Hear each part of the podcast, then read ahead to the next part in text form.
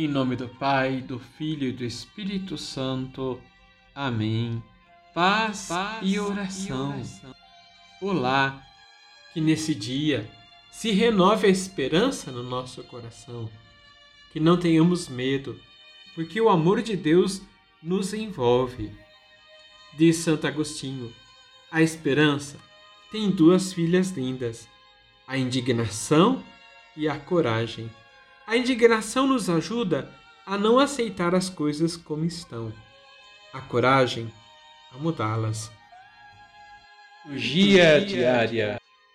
Hoje a igreja nos propõe para que leiamos o Evangelho de São Marcos, capítulo 9, versículos de 14 a 29.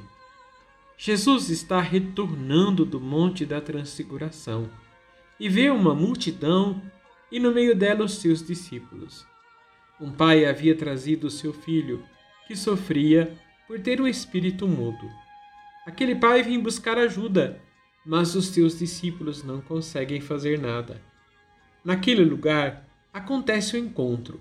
De um lado, a humanidade atordoada por um demônio lançada muitas vezes ao fogo e na água.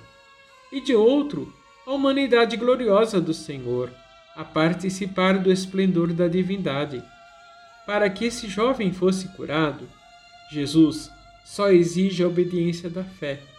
Aquele pai tem uma tênue esperança. Se podes fazer alguma coisa, diz ele.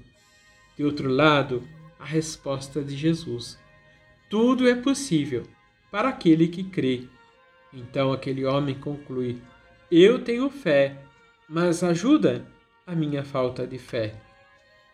Vamos rezar, Vamos rezar Senhor, muitas vezes, diante das dificuldades, nos sentimos frágeis demais e não olhamos tudo com o olhar da fé. Os pedimos nesse dia, aumenta a nossa fé para crermos na vossa palavra e no vosso poder. E quando nos sentimos fracos ou frágeis, a tua força nos levante, a tua graça nos sustente, a fé nos faça enxergar mais longe e a caminhar sem temer.